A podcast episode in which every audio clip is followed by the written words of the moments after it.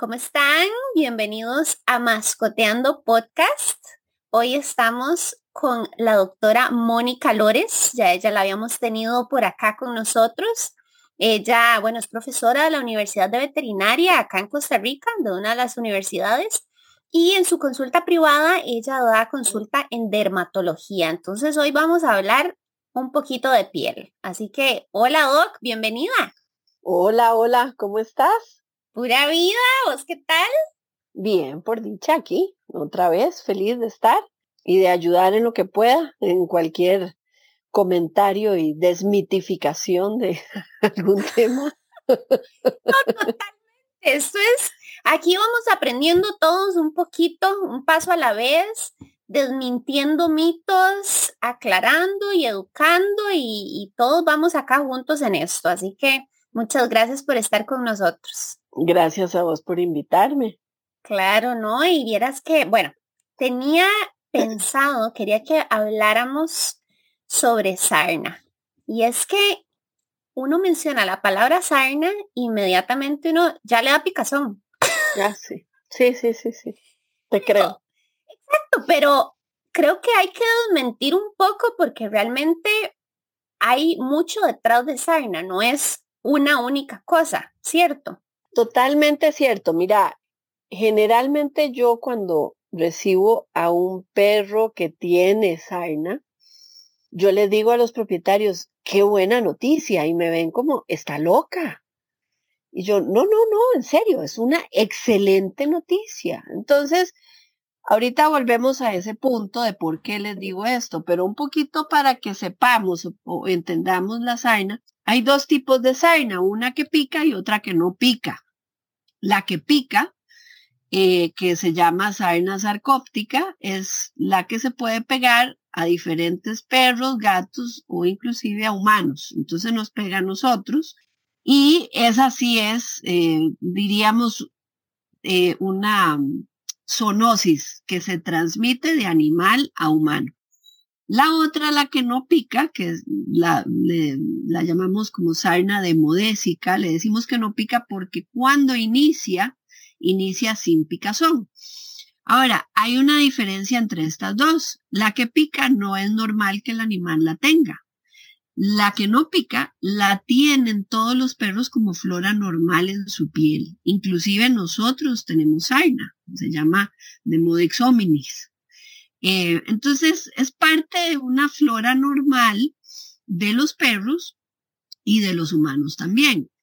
Ahora, la buena noticia es que se puede controlar. O sea, yo le puedo decir al propietario la gran mayoría de las veces, este problema tiene un control y ya no lo debería de padecer más. ¿Por qué? Porque generalmente esta enfermedad se va a presentar cuando son o cachorritos y si se presentara cuando ya son eh, adultos mayores, ya tendríamos que buscar otras causas de enfermedades, pero normalmente la que se, se presenta en cachorritos es fácil de controlarla porque hoy en día tenemos pastillas para control de pulgas, garrapatas que también controlan las sarnas.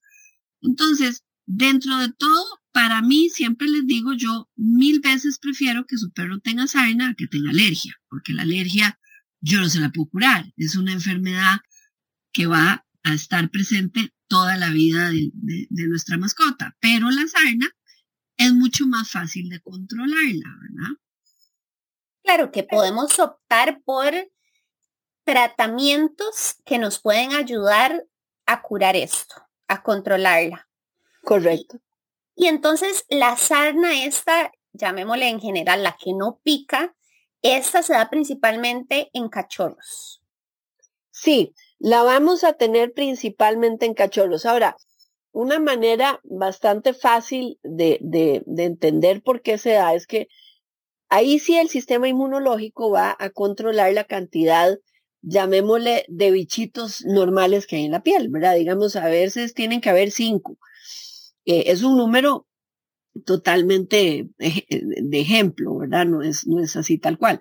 Entonces, el cuerpo del perrito tiene que tener 5 de Modex, pero el sistema inmunológico, ¿por qué? Porque lo separaron de la mamá, porque ahí vi que hablaste con la doctora Gaby Pacheco, entonces tal vez no sé si habló algo de comportamiento, de que eso de, sacarlos de su casa, de pasarlos a una casa nueva, eso genera un estrés. Al generar un estrés, el sistema inmunológico por ser bebé disminuye y en vez de 5 vamos a tener 20 o 30 sarnas. Entonces ahí es donde se va a empezar a presentar el problema. Y vamos a tener signos clínicos donde se les va a empezar a caer el pelo o se les va a empezar a poner la piel roja. No se van a empezar a rascar.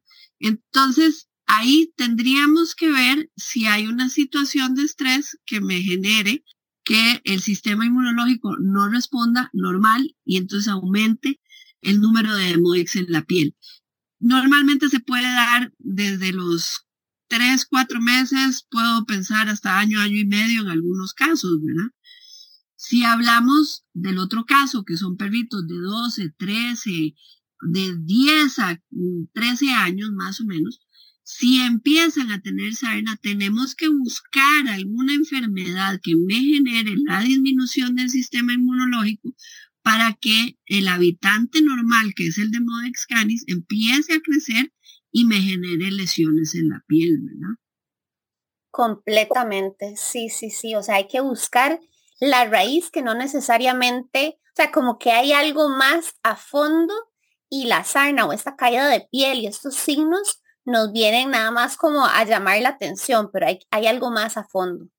Exacto. Eh, lo, lo que vamos a ver siempre va a ser los famosos peloncitos, ¿verdad? Entonces, si nosotros estamos acostumbrados, que creo que lo habíamos conversado la última vez, estamos acostumbrados a decirle a cualquier peloncito un honguito, se nos puede pasar por alto que hay otra causa que está presentándose y entonces podemos obviar el diagnóstico correcto. Y si lo manejamos como un honguito, le vamos a poner la cremita, no mejora, sino que va empeorando, va saliendo más lesiones y tal luego de que se cae el pelo, empieza a hacerse una infección en la piel porque estos, el, el Demodex crece en el folículo del pelo. Entonces, cuando el folículo del pelo, hagamos de cuenta que es un saquito. Entonces, cuando usted le mete y le mete y le mete algo a un saquito, el saquito se revienta. Y eso es lo que pasa con el folículo del pelo. Empiezan a crecer tanto, tanto, tanto, tanto que revientan el folículo, empieza a haber una inflamación y una infección que con el paso del tiempo, lo que empezó solo con un peloncito ya se hace una infección bastante fea. Y entonces pensamos que todos los perros que tienen una infección tienen una sarna. Ahí de nuevo diría, sería maravilloso que todos tuvieran sarna. Sería un éxito. ¿Por qué? Porque es más fácil controlar una sarna que controlar una alergia. O hasta un hongo, ¿verdad? Hace un hongo porque los hongos pueden tomarnos un tratamiento de tres meses como mínimo. Son complicados de, de erradicar. Más complicados, claro. Y creo que es importante recalcar en esta situación que no necesariamente porque no se rasquen o porque se rasquen ya podemos diagnosticar el tipo de sarna. Siempre vamos a necesitar un examen, ¿cierto? Claro, totalmente. Además, tenemos que tener en cuenta que cuando en el caso de las sarnas de la demodicosis o el demodex canis que empieza sin picazón, al haber infección, la infección pica, entonces se va a terminar rascando en algún momento. Y la otra sarna, que es la sarcóptica, esa empieza picando. Y esa, eh, la diferencia es que el perro se va a rascar de una manera incansable las 24 horas del día. O sea, es un animalito que no tiene paz porque se está rascando y rascando y entonces llora y ya no sabe cómo hacer, pica demasiado esa sarna. En cambio, la otra, la otra no, la otra empieza con las lesiones de piel y la picazón se va apareciendo poco a poco conforme pasa el tiempo si no logramos identificar el problema inicial. Ahora, sí es un, es un examen eh, fácil el raspado, el raspado cutáneo, nosotros hacemos un pellizco en la piel, raspamos y vemos al microscopio para ver si hay presencia de, estos bichitos. Ahora, la que pica es complicadísimo verla al microscopio. Casi siempre nos va a salir negativo la prueba, no vamos a ver nada, porque cuesta mucho verlos. Pero casi siempre si tenemos duda, entonces mandamos la pastillita a las pulgas que sabemos que eso va a controlar también el problema. Eh, si hay duda, como el tratamiento es tan fácil, entonces tratamos. ¿Cómo tratamos? Siempre le damos la pastilla, ya sea mensual o trimestral, para pulgas garrapatas, que también actúa para sarnas, y en ese momento nosotros decimos, ok, ya esto lo quitamos de la mesa de las probables causas en caso de la picazón, ¿verdad? Y de hecho, bueno, recalcando nuevamente la importancia de un diagnóstico, o sea, de intentar hacer un diagnóstico lo más cercano posible, es también porque mencionaste que esta sarna sarcóptica es zoonótica, o sea, la familia la puede tener. Entonces, si ya descartamos sarna demodésica, estamos sospechando de sarcóptica, entonces también hay que tomar tal vez medidas extras para la familia. Y ya hay habría que consultar a un médico humano. Claro, claro. En, en humanos decimos que la sarna sarcóptica es pasajera, dura poquito. La incomodidad es que pica igual. A nosotros nos pica terriblemente. Y una de las maneras de pensar en sarna sarcóptica es que siempre le preguntamos a los propietarios, ¿usted tiene lesiones? Y entonces se quedan así como, ah, sí, viera que sí, me salió esta lesión para ver qué tipo de lesión, porque normalmente son ronchitas y pican mucho, pican más en la noche, tanto a los perros como a los humanos. Entonces, uno empieza a ver y uno dice, ok, bueno, ya con esto, ya voy a empezar a tratar al, al perro y efectivamente vaya al dermatólogo para que le mande algo para controlar este, los síntomas en, en los humanos, pero, pero esa es también una manera de diagnosticar el problema. Claro. No, y es importante siempre como asesorarnos por un profesional y entender qué es lo que está pasando, aunque sea fácil de resolver, es importante saber qué hay detrás, qué lo causó o qué podría estarnos afectando también a nosotros. Claro, y también la historia, siempre la historia clínica es una de las bases más importantes, porque los perritos que van a tener estos problemas, por ejemplo, en el caso de la sarna sarcóptica, o son perritos que acaban de rescatar, o son perritos que estuvieron en contacto con un perrito recién rescatado de la calle, que ahí yo abro un paréntesis para darles un consejo que a mí me parece que es valioso nosotros nos encanta rescatar perros, ¿verdad? Es, es, es parte de, de, de, lo que hacemos. Entonces, si nosotros vamos a rescatar un perro, tenemos que tenerlo alejado de nuestras mascotas regulares de la casa, porque los que llegan nuevos pueden traer enfermedades y nos pueden enfermar a los pacientes, a los perritos o a las mascotas que ya tenemos normal en, nuestro, en nuestra casa, nuestros otros miembros familiares. Entonces, el nuevo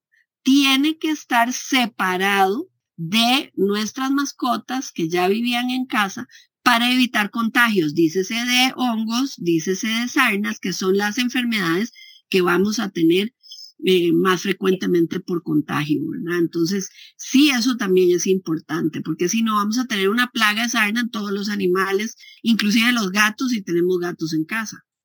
Claro, queríamos hacer un bien adoptando a la mascota o tal vez teniendo la casa cuna, pero no termina siendo más complicado el asunto. Exacto. Entonces, muchas veces, y sospecho de eso, dentro de las cosas que hay que decir es, ah, sí, mire, estuvo en contacto con una perrita que eh, tiene problemas de piel que rescató mi tía, entonces la llevó a jugar con mi perro, por ejemplo. O eh, fuimos a, a, un parque y entonces había un perrito que estaba también rascándose mucho y entonces como que sí tuvo contacto. Todas estas cosas y si en el caso de es una mascota de casa que nunca ha tenido problemas de piel y de pronto empieza a rascarse un montón, así debemos de tener en cuenta si hubo por ahí una historia de alguien, algún perrito rescatado que llegó a la casa o si tuvo relación con alguno de, con estas condiciones, ¿verdad? Claro. Sí, importantísimo también la historia clínica y cómo pasaron los hechos para entender un poquito mejor. Doc, muchísimas gracias por esta entrevista. Creo que ha sido muy útil para entender, desmitificar la sarna, que no toda la sarna es la misma, y bueno, de educarnos un poquito. Sí, claro, gracias a vos y de verdad, yo por eso seguiré diciendo siempre que la sarna, que dicha que sarna, tenemos control, tenemos manejo, vamos a tener un pronóstico excelente. Perfecto. Muchísimas gracias. Y entonces, eh, Doc, la pueden encontrar en Facebook como doctora Mónica Lores Escazú. Es correcto. Para cualquier eh, duda o consulta en específico, ahí la pueden encontrar. Estoy para servirles. Muchas gracias a vos. Muchísimas gracias y bueno, nos escuchamos pronto.